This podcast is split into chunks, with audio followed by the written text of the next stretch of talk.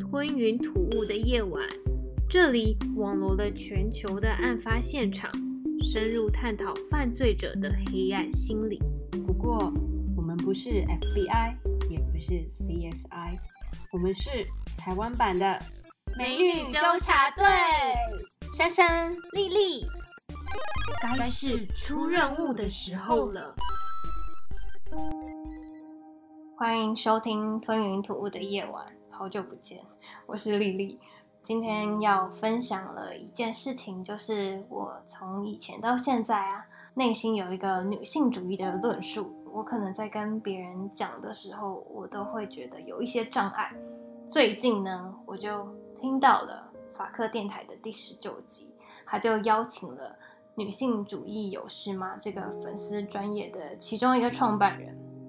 他就来到这个节目当中去叙述说，哦，女性主义目前的这个情况是如何？那现在有一些厌女的现象，还有父权红利等等的这些议题，有去做一些详细的解释。我听完我就觉得，完全就是黑暗的路途当中点起了一盏明灯的感觉。我跟大家稍微讲一下我印象深刻的部分吧。以前呢，我在跟别人。论述我们女性有一些权益的时候，我往往都讲到一半会哽在喉咙，就会觉得说哦，好像讲不下去。因为呢，我可能在跟他讲说哦，我觉得我们女性不管在工作上啊，还是在这个日常生活当中，就会受到一些不平等的待遇。那当我这样子讲的时候，对方就会说。也不是吧，就是也有一些女生非常的肤浅啊，她们可能就是毕业之后就跑去找了一个很有钱的男生，结婚生子，然后这一生也不用工作，就很舒服的过完一生。那男生为什么就要赚那么多钱，然后去给他们花？得到这样的回应的时候，我往往难以回答，因为好像真的有女生是这样。另外呢，他们也会提到一些哦网红啊，就会说啊，他们其实不用工作就可以吃一顿很好的餐，可以去住一个很好的饭店。然后男生好辛苦哦，就是二十四小时就好像要不停歇的去啊，不管是工程师还是啊做一些主管，然后就很辛苦的工作赚钱给女朋友或是老婆花。我收到这样的回应的时候，我都觉得。哎，说的好像也有理耶。虽然他们都会用很难听的话语去骂女生，我真的说不出口。就是有这些障碍挡在我面前，导致我不能完成我的论述。那幸好呢，我在最近听到了法克电台的一个详细的叙述，我来稍微讲一下，就是他在里面有说到啊，所谓厌女。的现象是什么呢？大家总是会觉得说，哦，那就是讨厌女生。白话来讲就是这样嘛。而它其实定义为讨厌阴柔的特质，而这个讨厌阴柔的特质呢，会出现在不止女性的身上，而是女性、男性、同志各种族群都会出现阴柔的特质。而像是在我们台湾啊，往往都会说。男儿有泪不轻弹，男生遇到一些事情，然后不可以展现柔弱。如果你展现柔弱，你就是一个没有肩膀的男人。大家就是会有这样的一个刻板印象。但其实，当男性再去说我讨厌女生的时候，其实他们讨厌的是他们自己内心的一个脆弱，他们讨厌的是自己内心的一个阴柔的特质。可是，其实我觉得，在我们。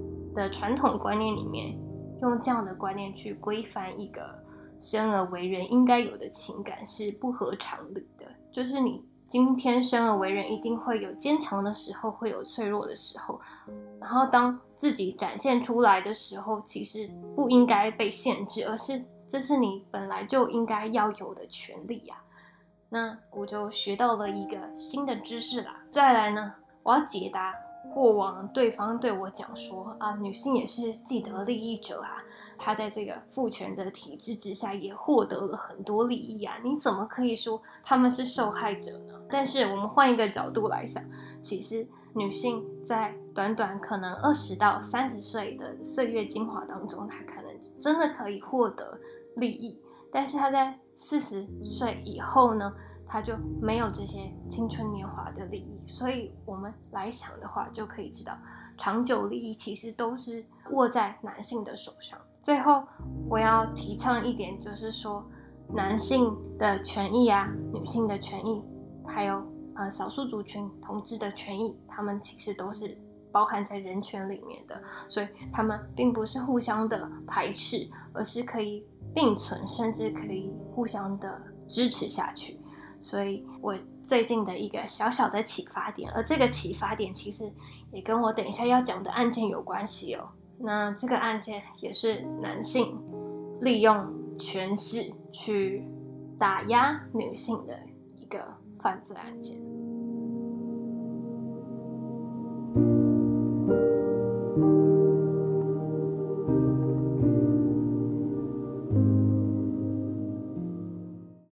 说这个案件之前，我要来先介绍一下美国摩门教的一些介绍。摩门教它的创办人名字叫做约瑟史密斯，他是在一八零五年出生在美国东部一个小镇的孩子。那在他非常年轻，十五岁的时候，有一天呢，他就做梦，梦到一个意象，那个意象就告诉他，在这个世界上，真正的基督教会。并没有出现，必须由他去建造一个真正的基督教会。所以在他做梦起来的时候，就开始积极营的去做这样的一个事情。摩门教也出了自己的经典，像是《摩门经》，以及他们也有自己的教会——摩门教会。接下来介绍一下摩门教的基本教义。第一点呢是相信三位神。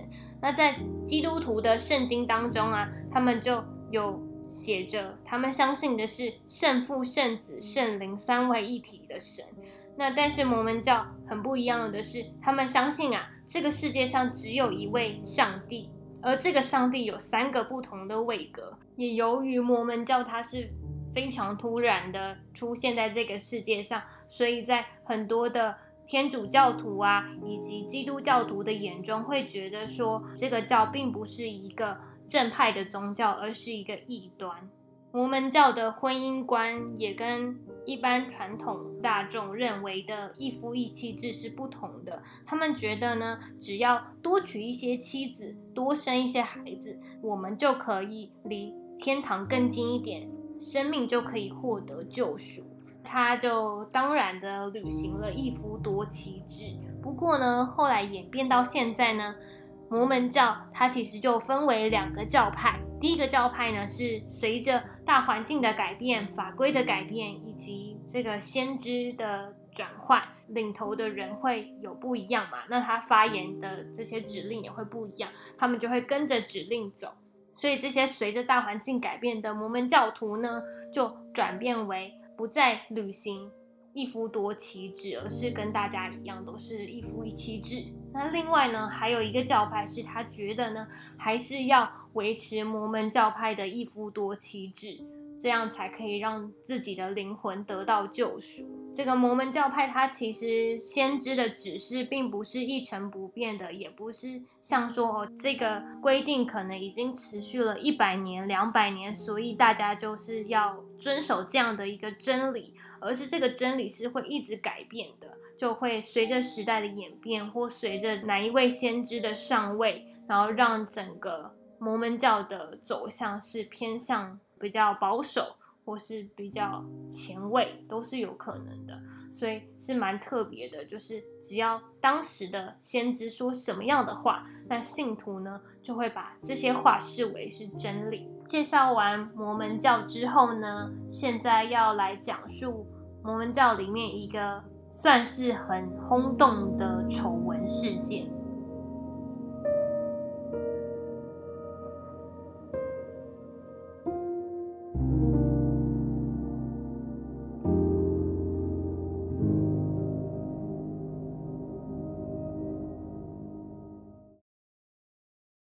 我要讲的教派呢，也是我刚刚所提的摩门教派当中其中一派比较传统的，他们还是遵循一夫多妻制度的团体。这个团体呢，在一九八六年的时候，他的主教叫做 Rulan Jeffs，他是当时啊 FLDS 摩门教教堂的主教。跟大家说明哦，他当时就已经有十九到二十位的老婆，那小孩也高达有六十几位。其实，在当时就有很多的传闻说 r u l a n Jeffs 他就有爆发过性侵害啊，还有。与未成年女孩结婚的这些种种的事情，不过他还是拥有了他的权势，继续在保持在这个位置之上啊在他在任的这些期间呢，他已经早就确认了他的下一位接班人是谁，也就是从六十几位众多的儿子里面呢，选出了 Warren Jeffs 担任他下一位的接班人。先稍微介绍一下 Warren Jeffs，他是他的其中一个儿子。那他当时是住在犹他州的盐湖城，在阿尔塔学院，也就是这个教会的所附设的学校。他在里面担任校长的角色。当时这些学生就形容这个校长的个性是非常注重。规矩啊，纪律啊，如果呢你今天不遵守规矩纪律的话，你将会受到很严重的惩罚。那他有一个称号叫做“顽固的人”哦。在二零零二年，因为 r u l a n Jeffs 他去世了，所以就由 Warren Jeffs 去接任他先知的地位。那没想到呢，他爸爸呢才过世一个星期，他就这位儿子就把他所有的。老婆都接收过来，而且是在一个星期内就完成这样的事情。那他其实 Warren Jeff 在自己的人生当中就已经拥有了十几二十位老婆，所以呢，他在把这些爸爸的老婆接过来的时候，他其实总共的老婆数量是八十七位老婆。那我之后呢，会把他们的合照放在 IG 上面，大家就是可以看到这个合照就很像我们在国小、国中还有高中、大学拍的那种毕业照一样，就是一个校长在那边，然后旁边全部都是女生，一个女性的班级，非常的惊人，有点恐怖。不过 r u l a n Jeffs 的。众多老婆也不是每一个都乖乖就范，有两个女生她不想要跟 Warren Jeffs 结婚，那其中一位呢，她是被 Warren Jeffs 禁止说，既然不想跟我结婚，那你以后也别想结婚了，所以她就被禁止再跟其他男性结婚，算是有一点恼羞成怒吧。那另外一位，她就是逃离了 FLDS 的住的地方。当 Warren Jeffs 去接受他爸爸的一些信徒的时候，他也不断的灌输他们一个观念：说忠心的人必须去遵循一夫多妻的婚姻，才能去到天堂；而一个虔诚的教会成员至少要有三名妻子。如果你的老婆越多，那你就可以越接近天堂，灵魂就可以得到救赎。虽然话说的很好听，就感觉呢，我如果我是一个男性进入了这个团体，那我就会得到了很多的老婆，那可能每一天我都可以跟不同的女孩相处，就会有不同的乐趣。可是呢，这个决定权并不是在男性的手上，而是在唯一男性 Warren Jeffs 的手上。所以，当他今天不开心的时候，他就可以把你的老婆。交给别人，或是把你的小孩交给别人，这边就要说到，大家可以思考一下，像是 Warren Jeffs 他一个人哦，就有八十七位老婆，那其他人怎么办？其他人老婆要去哪里找？当然就是会有这个去解决这个问题的方法。Warren Jeffs 他就把一些叛逆行为的男生。或是根本没有叛逆，可能就很年轻的男生就逐出了门外。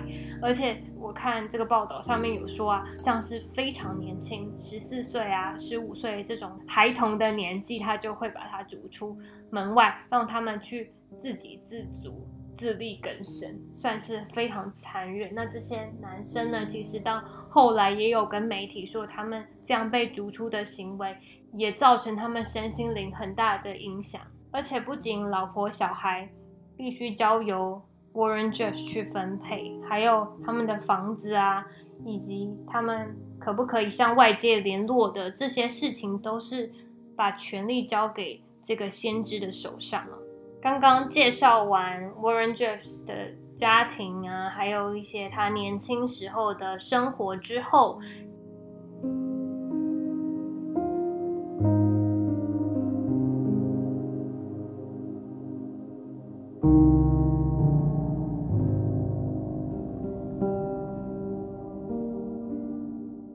要开始来讲述他之后呢，一件件丑闻被爆发之后，他逃亡的过程。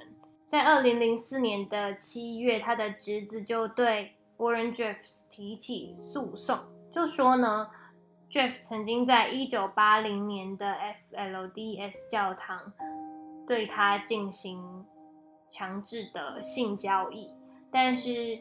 因为证据不足的关系，所以 Jeff 还是没有被起诉。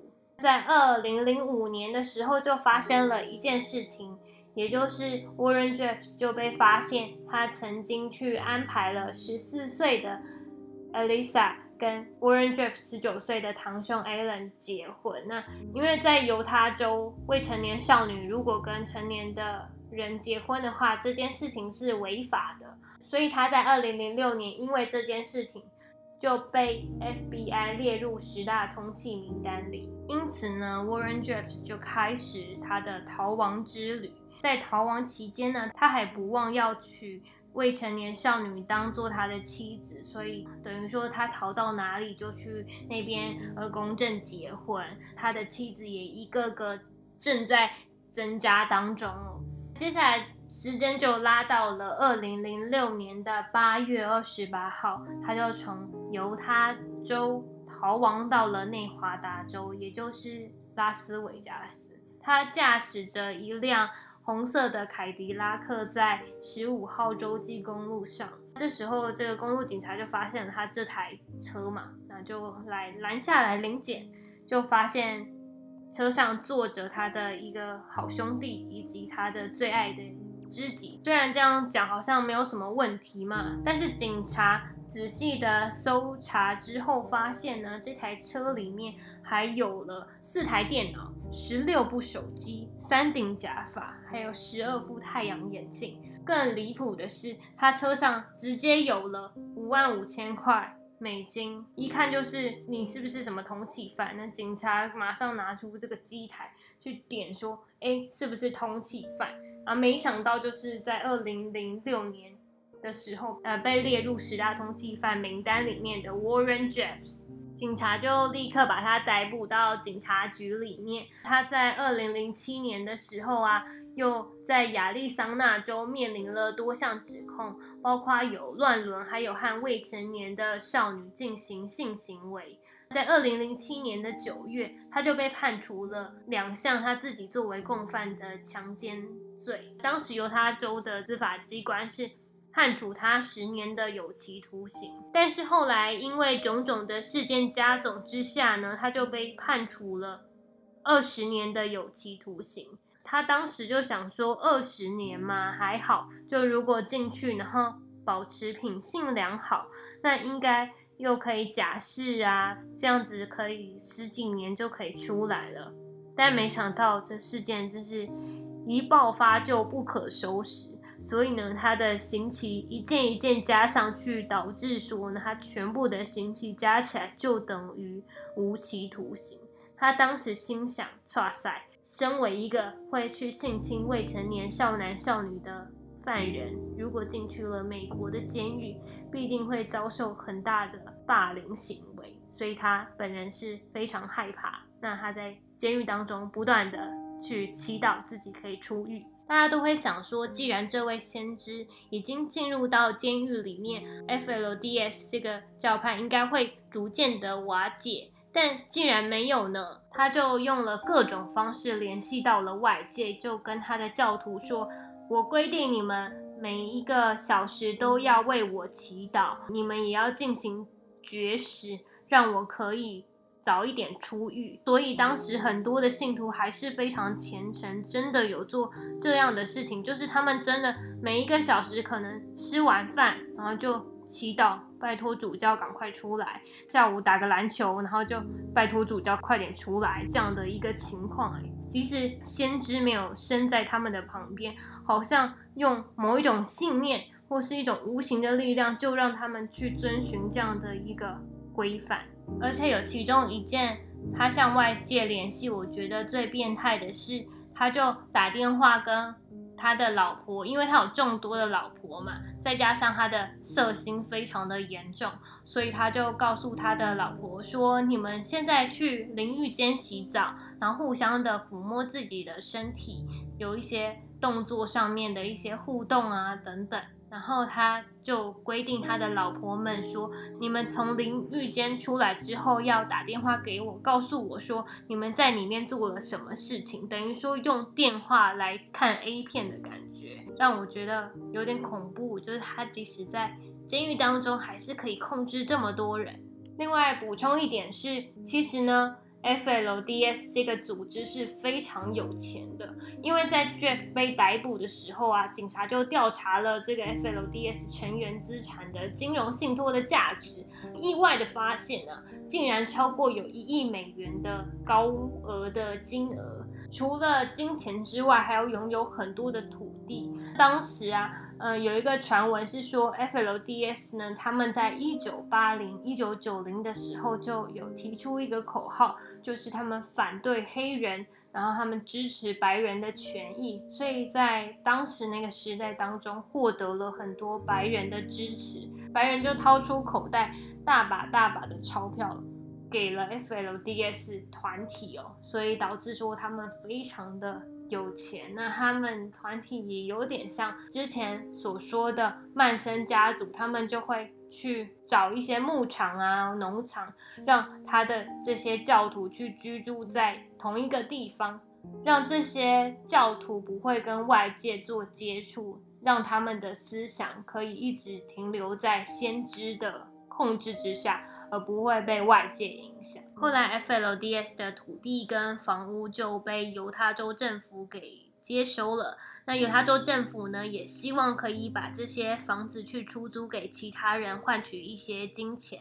那其实有一个非常温馨的故事啊，有一个女生，她之前是十六岁的时候和 Warren Jeffs 结婚的。那可以说是未成年的时候就被逼迫结婚。那他。后来想说，他希望可以把 Jeff 的豪宅变成一个康复之家，这个中心就希望可以帮助一些无家可归啊、高风险的一些年轻人、成瘾者，还有一些比较处境困难的家庭，让这个地方变成一个避难所，让他们可以来去维持自己的生活。那这个房子在变成温馨之前，其实，在 Warren Jeffs 的时期是蛮恐怖的，因为他是非常多的妻子，就八十七位妻子，还有呃很多的小孩居住在一起。我在一个影片当中有看到那一栋房子的真实面貌，就很像一般的大宅，但是。他就说呢，因为其实当时已经住了非常多人，所以那个厕所啊都是不通的，然后很肮脏。那即使他们每一天都有打扫，都是你可能睡在床上，然后旁边一转头就可以看到老鼠在你旁边，或是你踩到地上就可以踩到一些虫啊、蟑螂等等，就可以说是生活环境非常肮脏，然后品质很低呀。接下来要分享的是受害者他所写的一个自白的书。那这本书是一本原文书，名字叫做《Breaking Free: How I Escaped Polygamy, the FLDS Code, and My Father Warren Jeffs》。他在里面描述了他八岁到长大之间与 Warren Jeffs 还有这整个家族相处的过程。那我要说，我觉得 Warren Jeffs 他的手法很高明，并不是大家所想说，哎，叫你进来直接做性行为，那大家就是直接抗拒到底。所以他所使用的方法是循循善诱，慢慢的去引诱你做这样的事情。你可以吧，就推你一把；你可以的，推你两把的那种感觉。循序渐进的进行，而不是一下子就跳到了性行为。因为呢，我还没有看完这整本书，所以我就讲述他从很年轻的八岁到十三岁的过程。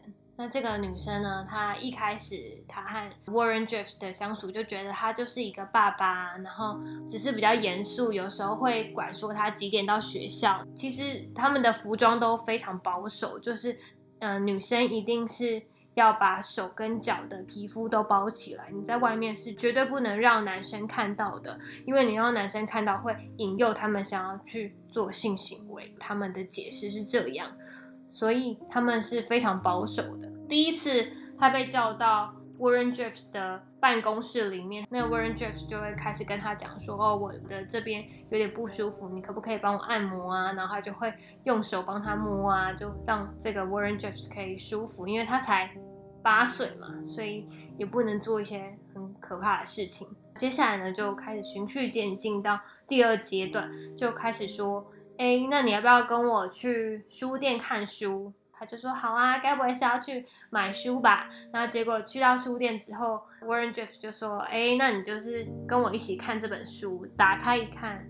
天呐，各种的裸女，还有那个性爱的姿势。他说：“哦，你以后就是要看起来，要学起来啊，这个姿势很好啊，什么就跟他解释。”这个受害者就有跟 Warren Jeff 说：“可是我不想看这个东西，可不可以看别的？”他就说：“不行，我是先知诶，你要听我的话，不然你这样子会受到惩罚，没有办法上天堂哦。”会用这种话来压迫他，所以那个女生到最后都会。没有办法反抗，那这样的循环就是从他可能心里就很明白的知道自己不想要这件事情，刚开始会拒绝，拒绝之后又被反拒绝，到最后真的没办法，所以就会被迫的接受。那这个情况就有点像，当自己的心开出了一个洞给别人，那别人就从那个缝隙中溜进来，那溜进来之后，你开的缝越来越大。那他就会开始扔头轻骨，然后就一直占据占据你所谓的安全界限那接下来就开始到脱衣服的部分，他就会个 Warren Jeffs 就会开始脱他的下半身，然后到处的裸露给这个女生看。那女生就觉得很不舒服，就觉得可不可以不要这样？但是当然啦，他还是没有办法拒绝这样的事情发生。后来就进阶到那个女生要开始脱衣服了。刚开始她当然是不愿意，可是这个阶段就有点像。以前我们在讲曼森家族的时候，曼森就会叫那个女生脱衣服，并且不断的称赞她说：“谁说你很丑？谁说你的头发这样卷卷的很丑？我觉得你是世界上最美的女生。你看你的身材这么好，你根本就像天使一样降临在这个世界上，就是不停的吹捧，然后让那个女生有自信。这个地方也有点像，但是他没有那么吹捧，就是说他会让那个女生站在镜子面前去说：，哎，我们现在来。”观察你的身体有没有什么变化？他说：“你有没有常常在镜子里面看自己呀？”他说：“哦，有啊。”那他就说：“你想不想更仔细的看自己身体的变化？”嗯，不想。他说：“你不想也不行，就是还是要听我的话。”所以他就是会脱掉他的衣服，然后让他裸体的站在镜子面前。而且我觉得他的手段很高明，是因为大家往往会想说他会不会就这样子插入了呢？但是没有，他还是会在他的身体其他部位游移，不会在真正的深入到那个地方去，而是会在身体的其他部位去触碰，也不会说深入不知道深入到哪里去。这是一个歌词。好，这本书的最后。这个女生应该是有被性侵多次，而其实我在影片上面有看过她和媒体记者朋友的采访，我觉得这个女生长得超级漂亮，然后很像洋娃娃一样，但是我不知道他的心里是不是还有受伤，应该是嗯蛮严重的受伤，因为他讲话起来的感觉是非常的没有自信，就会觉得。好像那个伤口还是在隐隐作痛的感觉，所以我就觉得主教利用自己的一己私欲去残害了这么多人应该拥有的美好青春，是一件很不道德的事情。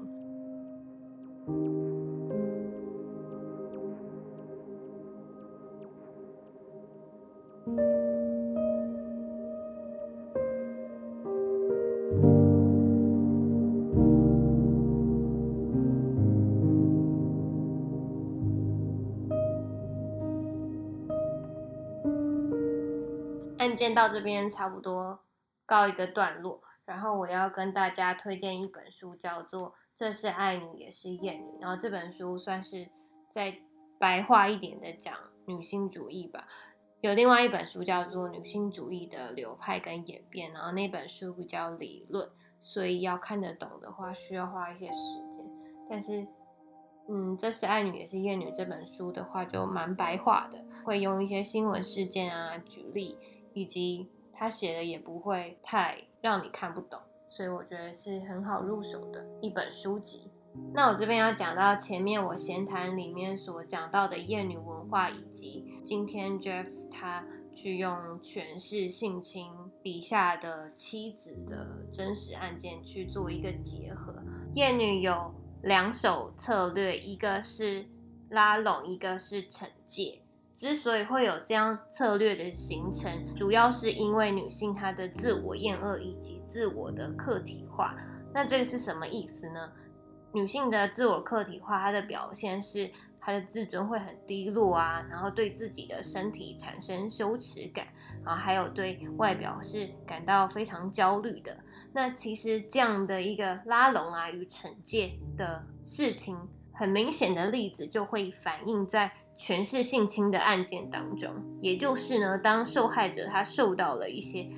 贬义或是责罚的时候，他还渴望去获得到控制者的赞赏回馈，甚至是自以为的成长。拉拢和惩戒会产生互相加成的效果。书中就说了，控制者他会诉诸受控制者心理的恐惧、担忧和孤单，使得。控制者可以扮演一个保护者的角色，那相反的呢？受控制者他就会很期待有一个强而有力的领导可以带领他，因为之前有做过拉拢的这个行为，所以厌女者就会强化自己强势者的地位，使得呢这个惩戒自然而然就成为了一个无法抵抗的趋势。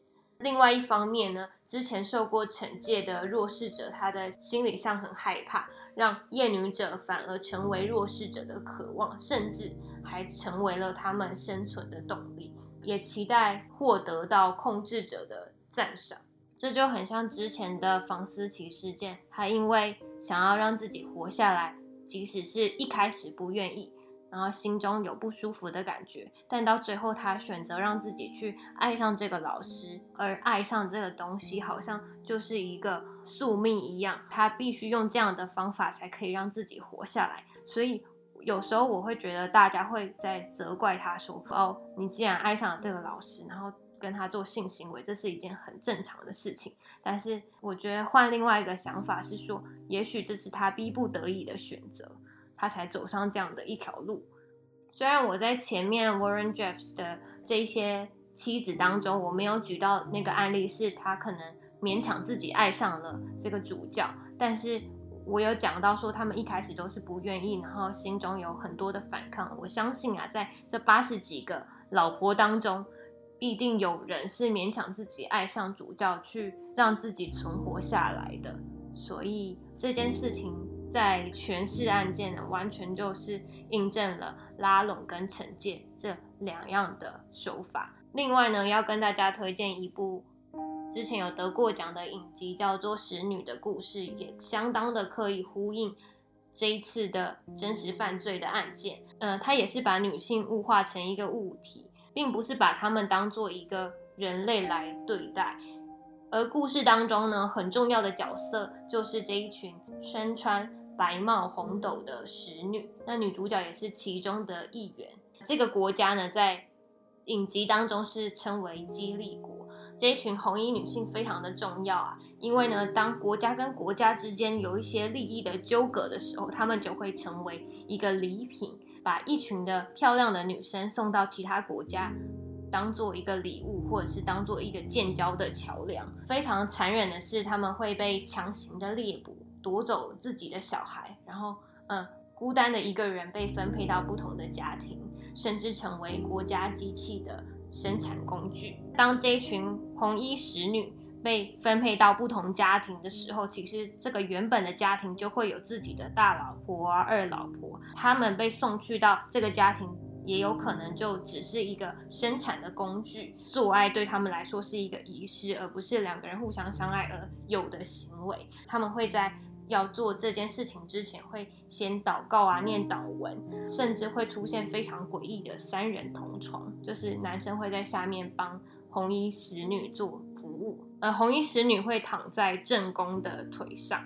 然后变成三人同房，非常有点尴尬的情况。那在仪式期间有一些规定，就是他们所有的人不能四眼相对啊，不能有情感的交流，甚至有多余的动作都会是会受到惩罚的。这个生育的机器不能跟男主人有任何的情感交流。但是这样的规定是非常理想化的，就是当你在做这些事情的时候，人与人之间不可能。没有情欲的交流，所以通常大家都会在私底下打破这样的规矩。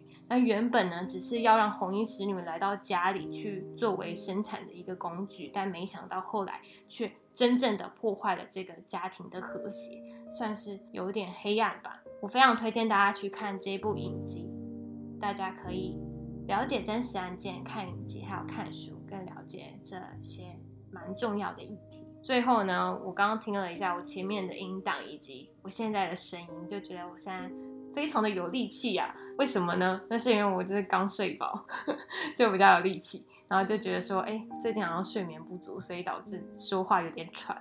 希望其他节目的主持人也可以好好的睡觉。如果可以的话，可以办一场连续三十天睡满八小时的一个活动，然后让大家身体都可以健康快乐做节目。想要讲一些吉祥话嘛，就让大家可以节目长长久久，就不要因为身体的关系传到做不下去。如果大家对于这个案件有任何疑问的话，或是想要分享，都可以上 IG 或是 First Story 或是 Apple Podcast 留言给我，然后记得打五颗星哦。好，大概就是这样子，下一集再见。